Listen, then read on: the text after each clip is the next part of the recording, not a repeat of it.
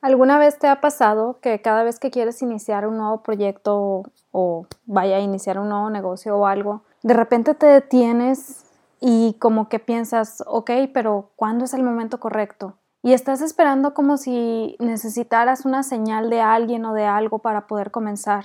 Lo primero que te quiero decir es, si estás esperando la señal, esta es la señal. Ahora es momento de comenzar. Y lo segundo es, quería platicar un poquito de ¿Nos sentimos acaso libres para poder comenzar? Yo me acuerdo que desde hace muchos, muchos años, cada que quería comenzar un nuevo negocio, cada que quería empezar un nuevo proyecto, de repente sentía la presión de todo mundo porque empezaban las preguntas de ¿y cuánto vas a generar? ¿o qué tanto estás generando? ¿qué tanto estás vendiendo? ¿a quién le estás vendiendo? Y, o algún proyecto en específico de ¿cómo vas con eso? y ¿Cómo sabes que lo vas a lograr? ¿En serio crees que puedas? ¿No se te hace mucho para ti? Ah, me chocaba eso. Así que llegó un momento en que decidí dejar de platicar sobre lo que voy a comenzar y simplemente comenzar.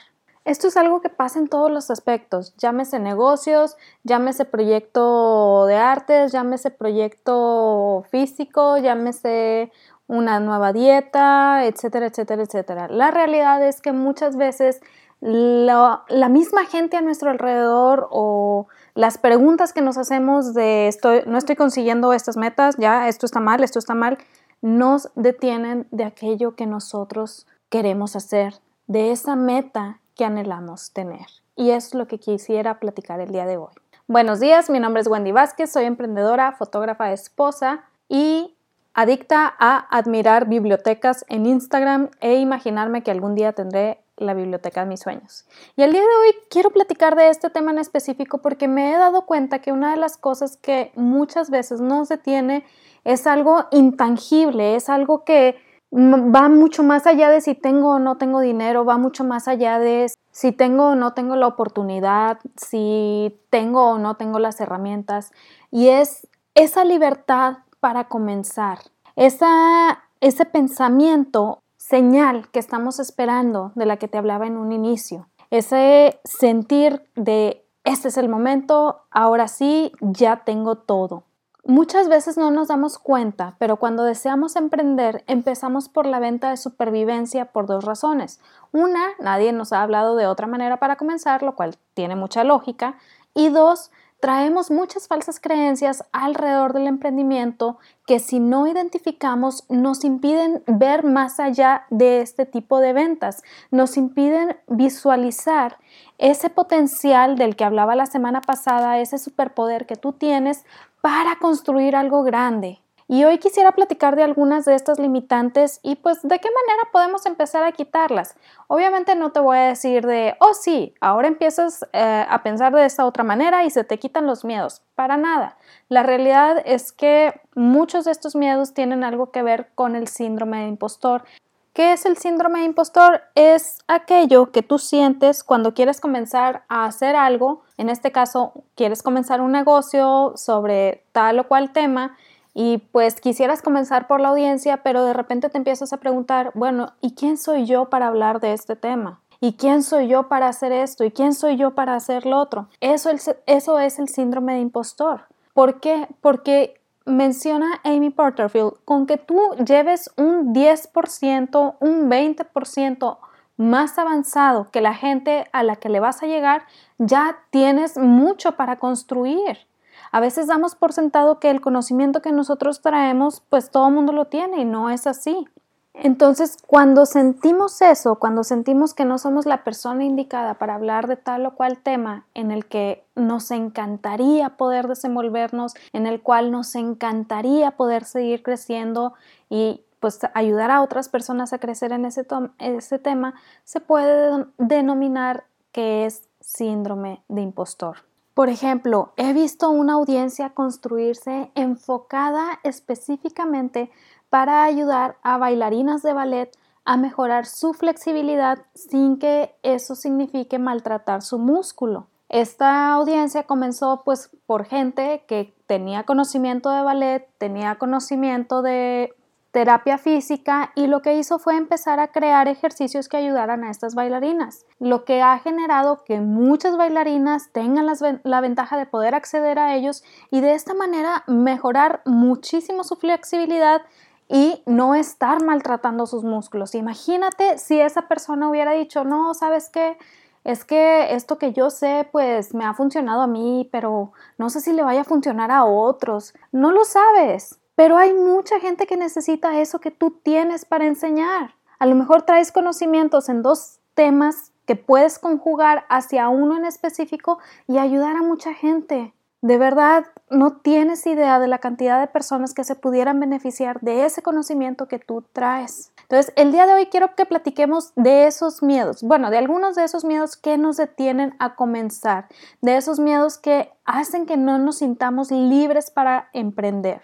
El primer miedo del que te quiero platicar es miedo al producto. No porque digas, ¡ay, ese producto, qué miedo! No, el miedo al producto muchas veces parte de no estar convencido 100% de ese producto, pero tiene muchas vertientes. Por ejemplo, ya les he platicado que en algún momento yo vendía maquillaje por catálogo de una empresa súper reconocida, muy buena empresa, muy buen producto, todo muy muy bien, pero yo lo estaba ofreciendo, yo lo estaba vendiendo en una época en la cual yo no me maquillaba para nada, para absolutamente nada. Ahorita ya más o menos cambié. Mi hermana me ha ido convenciendo poco a poco, pero en esos momentos yo no me maquillaba para nada. De, de, esta manera yo no estaba nada convencida de ese producto. Por muy bueno que era, la verdad es que era una, bueno, es una excelente empresa y que vende muy buen producto, pero si yo no estaba convencida de él, la gente a la que se lo estaba ofreciendo lo notaba. Recordemos, más del 90% de lo que decimos es lenguaje corporal.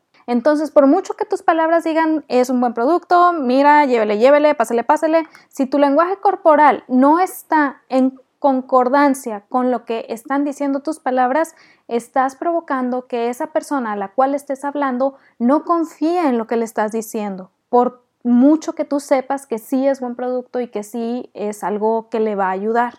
Cuando yo estaba vendiendo ese producto, obviamente me enfocaba en gente que se maquillara y todo, pero como yo no estaba convencida, porque a mí no me gustaba maquillarme, obviamente ya era más una cuestión personal, pues lo estaba transmitiendo. Así que en este caso, para empezar a vencer este miedo, yo te diría, pregúntate a ti mismo, primero que nada, ¿eres tú el cliente o tienes perfil de cliente ideal de ese producto? Si tienes perfil de cliente ideal, no me refiero a que seas completamente cliente ideal, pero si tienes perfil de cliente ideal o al menos entras en el, un poquito en el nicho, ahora pregúntate, ¿usarías tú ese producto? Obviamente es necesario primero establecer si tienes perfil de cliente ideal, porque si no lo tienes, por muy buen producto que sea, te va a pasar lo que me pasó a mí. No lo no pagarías por él los precios que se están pidiendo, no invertirías en ello y por ende lo transmitirías a la hora de ofrecerlo. Ahora, ponle tú, dices, no, pues yo no soy mi cliente ideal, entonces no puedo eh, convencerme de la, de la importancia de este producto. Aquí lo que puedes hacer es comenzar a ver las historias de éxito del producto. Si es un producto que tú no creaste, si estás vendiendo eh, un producto de otra empresa, comienza a ver las historias de éxito. Vas a encontrarte con gente que son cliente ideal, que ha tenido mucho éxito éxito con el producto, que le ha ido muy bien, que lo ha aprovechado al máximo y eso te va a ayudar a ti a generar mucho más confianza en el producto que estás ofreciendo. Por ejemplo, ahorita el producto de red multinivel que yo manejo, la verdad es un producto que yo creo a ojos cerrados en él. Y aunque no tuviera oportunidad de hacer negocio, yo lo seguiría comprando porque lo uso. Es un producto de uso diario para mí. Y tan es así, tan convencida estoy que puedo hablar horas y horas de él y emocionarme y disfrutarlo y mil y un cosas. Entonces, si alguien me pregunta por alguna situación en la que eh, deseo obtener un resultado que yo sé que este producto se lo va a generar, obviamente inmediatamente salto a hablar del producto aún sin quererlo, vaya, aún sin estar pensando precisamente en, ah, le tengo que ofrecer el producto. No, para nada. ¿Por qué? Porque es algo que me nace, es algo que disfruto hablar, es algo que realmente nos ha ayudado a toda mi familia, entonces pues para mí ya es algo muy, muy natural. Y aquí es donde empieza la ventaja de poder vender sin vender. Entonces, si ya tienes un producto y todavía no has establecido tu nicho ni tu cliente ideal, yo te sugeriría primero empezar a establecerlo para poder empezar a perder el miedo al producto, para que puedas ver historias de éxito y veas que aunque no es un producto para ti, porque tú no eres el cliente ideal de él, pues aún así es algo que puede beneficiar a mucha, mucha gente y eso es lo importante. Entonces, analiza estos aspectos y de esa manera vas a poder empezar a ver tu producto o tu servicio con otros ojos y eso lo vas a transmitir. Lo importante también aquí es transmitir eso que nosotros creemos. Ahora vamos con el segundo miedo, miedo a la venta inmediata. Y este miedo me llama mucho la atención porque la verdad es que para alguien que quiere emprender y es introvertido, es un miedo latente, constantemente presente y que muy difícilmente te abandona. Te lo digo porque yo soy introvertida y la verdad es que cuando recién comencé a ofrecer productos y servicios y demás, era muy difícil para mí tener que llegar de buenas a primeras con desconocidos y empezar a hablarles de un producto o servicio particular. Para mí no tenía fundamento el cómo iniciar esa conversación y cómo llevarla al producto o servicio. Entonces era sentía que me enrollaba en mis propios pensamientos. Si tú eres alguien introvertido y deseas emprender, la verdad es que no tiene que ser tan difícil. Hay maneras, sí se puede, pero tenemos que empezar a trabajar pues de manera diferente a como nos lo han estado indicando probablemente. No estamos descubriendo el hilo negro, no estamos creando nuevas formas, simplemente estamos invirtiendo un poquito el proceso y en lugar de empezar a ofrecer el producto de buenas a primeras, empezamos a crear una audiencia. ¿Cómo la empezamos a crear? pues revisamos nuestro nicho, revisamos el micro nicho, creamos el cliente ideal o descubrimos más bien el cliente ideal, a quién deseamos servir, con quién deseamos trabajar y de esa manera ya empezamos a ver de qué manera nosotros podemos ayudarle en los resultados que desea obtener. ¿Cuál es la ventaja de empezar de esta manera? Muy sencillo, la persona que acuda a ti ya sabe de qué estás hablando tú, ya sabe hacia dónde estás enfocando las conversaciones, ya sabe hacia dónde los vas a guiar, tiene claridad en lo que les vas a ofrecer o más bien tiene claridad en los resultados que desea obtener y sabe que lo que le vas a ofrecer le va a ayudar a alcanzar esos resultados. Entonces ya tiene un poquito más de conciencia del caminito a seguir y por ende tiene conciencia que le vas a ofrecer un producto o servicio o dos o tres o más pero ya sabe que eso va a suceder y por ende está ahí por voluntad propia esperando a que tú le ofrezcas aquello que pues sabes que le va a ayudar para ver si realmente entra en lo que necesita. Como podemos ver, aquí la conversación no se inicia y de buenas a primeras te ofrezco mi producto o servicio. No sé si les ha pasado que de repente alguien te agrega en redes sociales, que no sabes ni quién es, que es amigo del amigo o, o primo del vecino, hijo del tío, del bla, bla, bla te agrega redes sociales y luego luego empieza de que tengo una excelente oportunidad para ti, te voy a eh, ofrecer tal producto o servicio, te voy a no sé qué, te voy a no sé cuánto y tú así de que ¿y tú quién eres? Entonces, para evitar vender de esa manera, lo que hacemos es crear primero la audiencia. ¿Cómo creamos la audiencia? Todo nicho, todo cliente ideal desea ser, eh, sentirse partícipe de algo, desea sentirse ahora sí que pertenece a un grupo. La audiencia se empieza a crear en temas alrededor de ese nicho del que tú estés hablando. Por ejemplo, hay gente que crea audiencias enfocadas en ayudar con las finanzas a otras personas, a través del ahorro, a través de mejor administración. Hay gente que crea audiencias enfocadas en ayudar en las finanzas a otras personas, pero a través de la inversión. Son dos audiencias que si bien puede parecer que es lo mismo, son diferentes porque cada uno ofrece cosas diferentes. No es lo mismo la parte de ahorro y administración a la parte de inversión. Son conocimientos diferentes, aunque pertenezcan al mismo macronicho. Entonces, aquí es donde nos podemos sentar un ratito y empezar a, a analizar de qué temas puedo hablar, qué temas domino, o más bien, sobre qué temas veo que la gente acude a mí para preguntarme. Esto es algo muy, muy importante porque si eres reconocido porque alguien acude a ti para preguntarle sobre cierto tema, ya tienes ahora sí que la mitad del camino recorrido, porque ya sabes más o menos por dónde empezar o de qué empezar a hablar para crear tu audiencia. Y esto es súper bueno, porque si ya han acudido a ti para preguntarte, significa que están dispuestos a escuchar, significa que están dispuestos a interactuar, significa que están dispuestos a ser parte de una audiencia. Y eso es más que bueno para ti, porque puede ser el inicio de, aquel proyecto grande que tú traigas. Entonces, si quieres empezar a perder el miedo a la venta inmediata, aquí sí te digo, trata de dejar de hacer la venta inmediata, enfócate primero en la audiencia. Si me dices, oye Wendy, es que tengo este producto en específico, no te cases con el producto, de verdad, es algo que les recomiendo muchísimo. No se casen con el producto, no se casen con la empresa de, eh, que les está eh, pues dando ese producto. Primero analiza tu audiencia. No significa que vas a dejar el producto de lado, pero tienes que ver en qué momento del camino de tu prospecto de cliente ideal eh, es el momento ideal para ofrecerle ese producto. Muchas veces cuando empezamos con la venta de supervivencia de buenas a primeras y la gente nos dice que no, no es porque el producto esté malo, no es porque se les haga muy caro, simplemente no era el momento indicado. Entonces, ¿de qué manera puedo ayudarles a acordarse de mí cuando el momento sea indicado? Muy sencillo, a través de la audiencia. La audiencia es lo que te va a ayudar a poder generar ingresos a lo largo del año. Ahora, vamos con el siguiente miedo. Miedo a ponerte en el aparador. Este miedo, volvemos a la parte mía de introversión y de no quiero hablarle a la gente porque no sé qué decir y no sé qué hacer. La realidad es que si escuchan este podcast a lo largo de todo este año van a decir, no hombre Wendy, tú no eres introvertida, pues ve cuánto hablas en el podcast, nunca te callas. Pero de verdad que para mí sacar este podcast fue una lucha interna que duró mucho, mucho tiempo. Yo hubiera querido sacarlo desde antes, sin embargo, lo mismo de ser introvertida no me permitía hacerlo hasta que dije basta y ahora sí que como dice por ahí decidí agarrar el toro por los cuernos. ¿Por qué? Porque era algo que tenía que hacer para mi audiencia, para lo que para los proyectos que traigo, para lo que quiero construir, sí es algo necesario.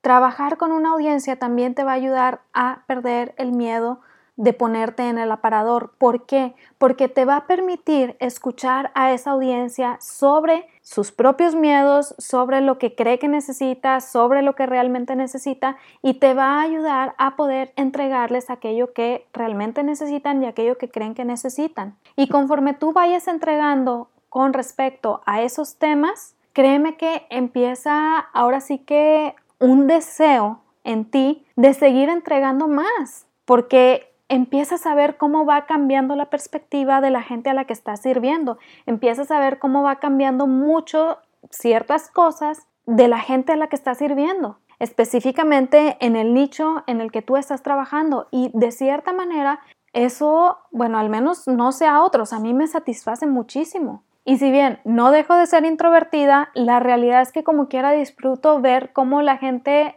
pues me va diciendo de que, oye, me encantó esto que dijiste en el podcast, sigo batallando con esto, por favor ayúdame, eh, me gustaría que viéramos estos temas, ¿qué te parece si hacemos esto? ¿Por qué? Porque son cosas que yo sé que necesitan, porque yo las necesité en algún punto, yo necesité que alguien me dijera esto y me tomó mucho tiempo encontrar la manera, me tomó mucho tiempo encontrar ahora sí que los mentores indicados, me tomó mucho tiempo aprender a discernir sobre la información que me daban esos mentores. Y todo esto, ¿por qué?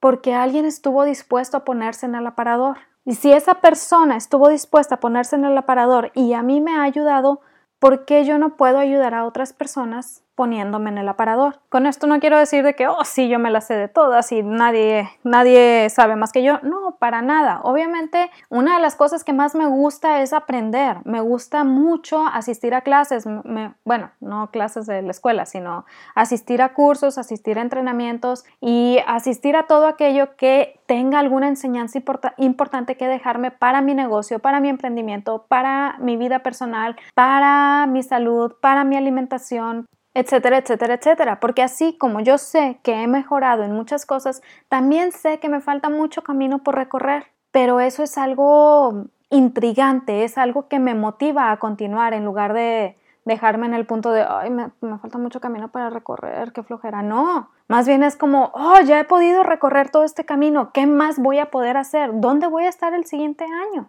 Son cosas que causan curiosidad, emoción, miedo, no te lo voy a negar, pero la emoción es más grande. Una cosa que sucede muy a, menudo aquí en la casa es que cuando voy a empezar un nuevo proyecto, me pregunta mi esposo de que, ¿cómo estás? Y yo estoy nervi emocionada, porque así lo siento, así lo describo, nervi emocionada. El miedo no se va, pero eso, ese miedo no me quita la emoción de eso nuevo que voy a comenzar. Entonces, ahora sí que en este caso Ponte a pensar a quienes no pudieras ayudar poniéndote tú en el aparador. No significa que tengas que abrir un canal de YouTube y hacer videos o ponerte en el escenario y empezar a hacer show y fiesta. No, pero tal vez sí empezar a crear tu plataforma, esa plataforma a donde la gente pueda acudir donde tú puedas ir dejando tu conocimiento y de esta manera ya les puedes decir, oye, ¿sabes qué? Eso que me estás preguntando, fíjate que tengo este episodio en el podcast, tengo este video en YouTube,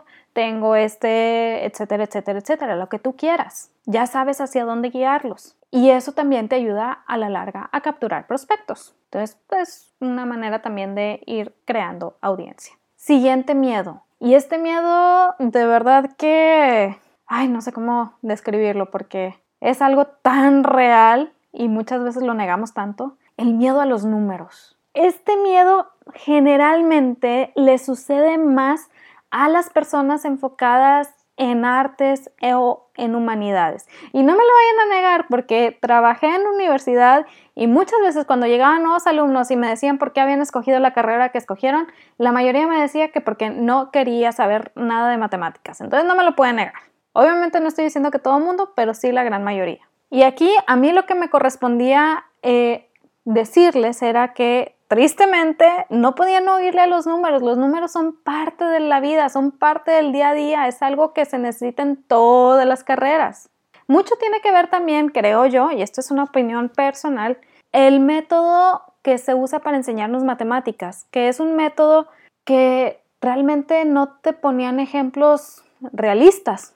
Obviamente siempre te preguntaban por el señor que compraba como 100 piñas y 300 sandías pero eso cómo lo llevas a una situación del día a día.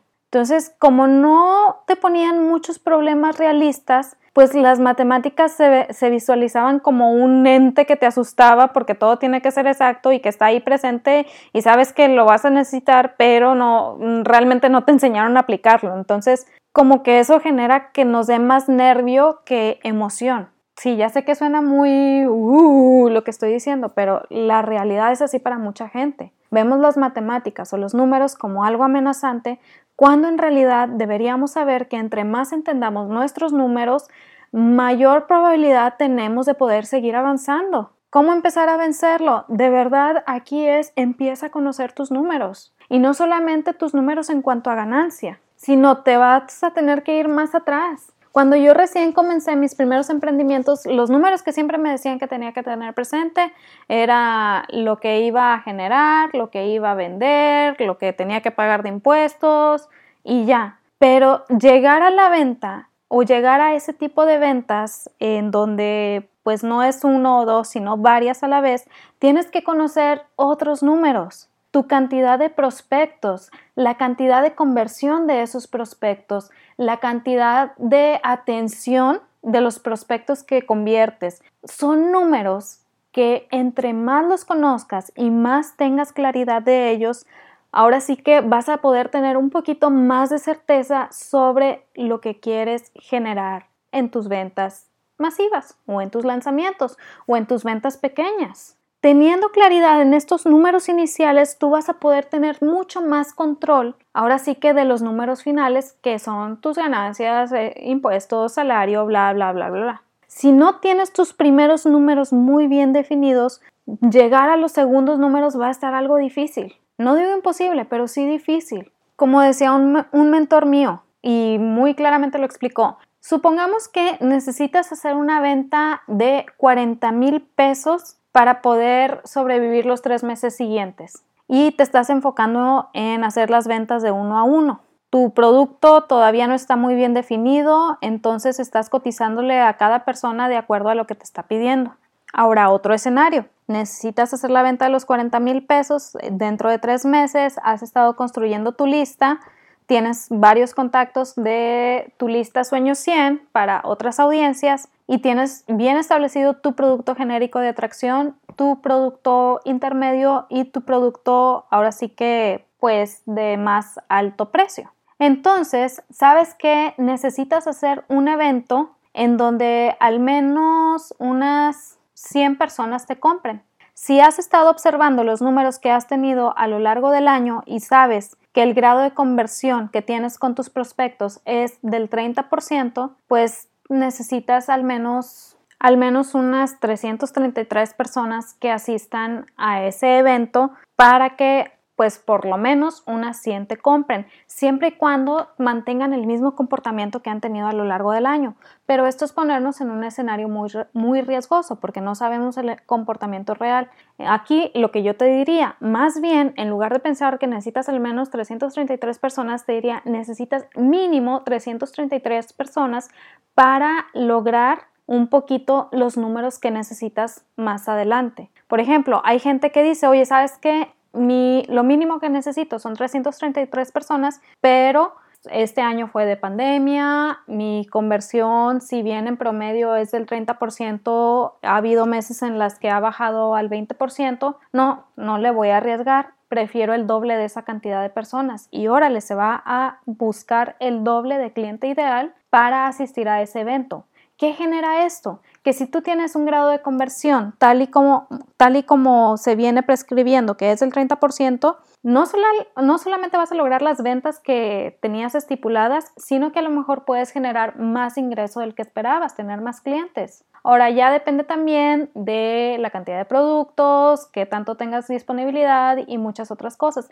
Pero a esto me refiero con conocer tus números desde el inicio. No es simplemente decir voy a vender esto y ya, no. Tienes que ahora sí analizar todos estos aspectos que te, permitan tener claridad no para el día siguiente, sino para la semana siguiente, para el mes siguiente, para el semestre siguiente. Obviamente de buenas a primeras, vaya, si apenas estamos comenzando, te platico de esto y probablemente estés pensando, ay Wendy, no hombre, no, o sea, no, ahorita no me voy a poner a analizar eso. Es poco a poco porque vamos viendo cómo estamos construyendo la audiencia, cómo están, estamos capturando prospectos y demás. Pero esto te genera que si tú te guías por este tipo de análisis, te va a ayudar a la larga, pues para tener como años más estables. De verdad que es una gran ventaja conocer los números.